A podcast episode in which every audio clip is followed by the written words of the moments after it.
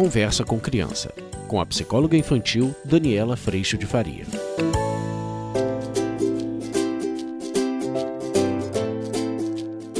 Este episódio foi transmitido ao vivo pela internet, onde Daniela Faria respondeu a perguntas enviadas por pais e mães que acompanham o seu trabalho.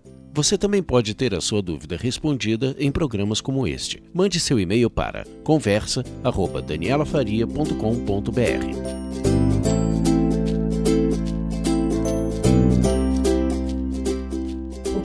acontece com as crianças é que todos nós temos vários ciclos do sono. A gente entra no sono, depois um sono leve, depois a gente aprofunda no sono. É quando a gente tem o sono profundo, é quando a gente tem os sonhos. Depois disso, a gente volta para o sono leve e a gente tem pequenos despertares. Na hora que a gente tem esses pequenos despertares, que as crianças também, é quando a criança acorda no meio da noite. Aí ela volta de novo para o sono profundo, volta a sonhar e volta para o sono leve, pequenos despertares. A gente vive isso aproximadamente cinco ciclos por noite, por aí.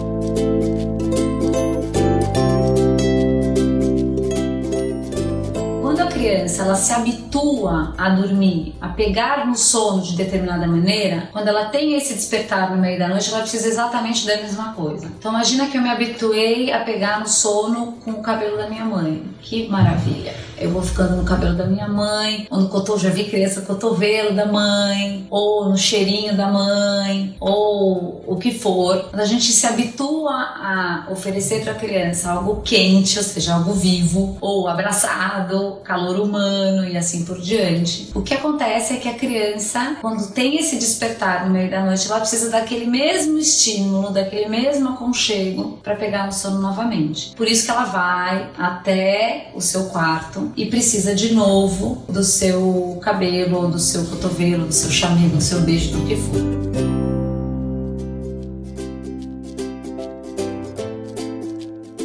qual que é o grande caminho? O caminho é a gente acostumar as crianças a dormirem com disparadores de sono inanimados, ou seja, que não tem calor humano. Pode ser um paninho, pode ser um, um bichinho, alguma coisa assim. E colocar as crianças na cama delas. As crianças que já estão na cama dos adultos, como a, a da Renata, eu acho, que acabou de passar aí. A gente tem um trabalho que parece uma tortura, verdade, porque vai, vai ser difícil no começo, mas é combinar, fazer de repente uma festa de inauguração do quarto, fazer alguma coisa muito gostosinha lá no quarto dele, pra gente poder inaugurar de novo esse quarto, fazer desse lugar um lugar gostoso. E aí essa criança ela vai de novo para a cama dela. Esse adulto pode ir para esse quarto com essa criança uma meia hora antes de dormir, para ela ocupar esse quarto, para ela viver esse quarto, brincar nesse quarto, fazer desse quarto um lugar gostoso e não só hora de dormir vai pro quarto, que é o que costuma acontecer. E aí depois disso, essa criança ela deita na cama cama, a gente reza, faz todo o ritual que vocês estão habituados a fazer, pode pôr luzinha para ir relaxando o corpo, o que vocês gostarem de fazer, o que fizer sentido para vocês. E aí depois disso, beijo de boa noite. E você pode permanecer um pouco no quarto, mas sem toque físico. Você já beijou um monte, abraçou um monte, tudo. Você pode sentar numa cadeira, você pode ficar um pouco mais distante e depois você pode dizer pro teu filho, pra tua filha, olha, a mamãe ainda não jantou, a mamãe ainda precisa tomar banho, a mamãe ainda precisa fazer alguma coisa. Eu vou fazer e depois eu volto para te dar um beijo. Esse retorno para dar um beijo é muito importante. As crianças que vão para a cama na madrugada, que acabei de ver da, acho que da Renata de novo, é muito importante que a gente devolva as crianças para a cama, quantas vezes forem necessárias. Porque toda vez que a criança entende que ela vai para a cama e ela fica na sua cama, ela entende que ela pode ir para sua cama, que ela tem sempre essa brecha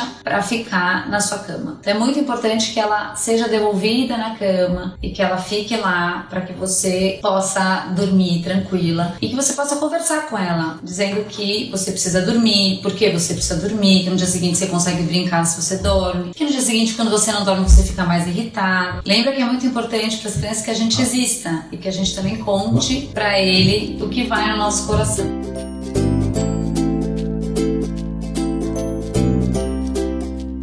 Deitar com eles na cama não é uma boa saída, porque quando ele tiver o despertar, ele vai levantar, vai te chamar e você vai ter que deitar de novo com ele na cama para ele conseguir adormecer de novo. Então é um disparador que depois ele vai precisar sempre da mesma coisa. Então o ideal é que ele durma, que ele receba muito beijo. Você sai do quarto, depois você pode voltar, dar outro beijo. Outro dia uma mãe fez isso, uma muito querida Luciana, Luciane, fofa, linda. Ela falou para mim assim: sabe o que eu comecei a fazer nessa volta do beijo? Eu deixava um imã de geladeira de beijinho. Então no dia de manhã ela via quantas vezes eu tinha passado para dar beijo nela de manhã. Passava duas vezes antes de dormir, eu deixava dois beijos. Passava três vezes, passava três beijos. Às vezes dava mais exagerado, passava várias vezes, deixava vários beijos. E assim essa criança vai se sossegando de que ela está sendo vista dormindo e ela está acolhida.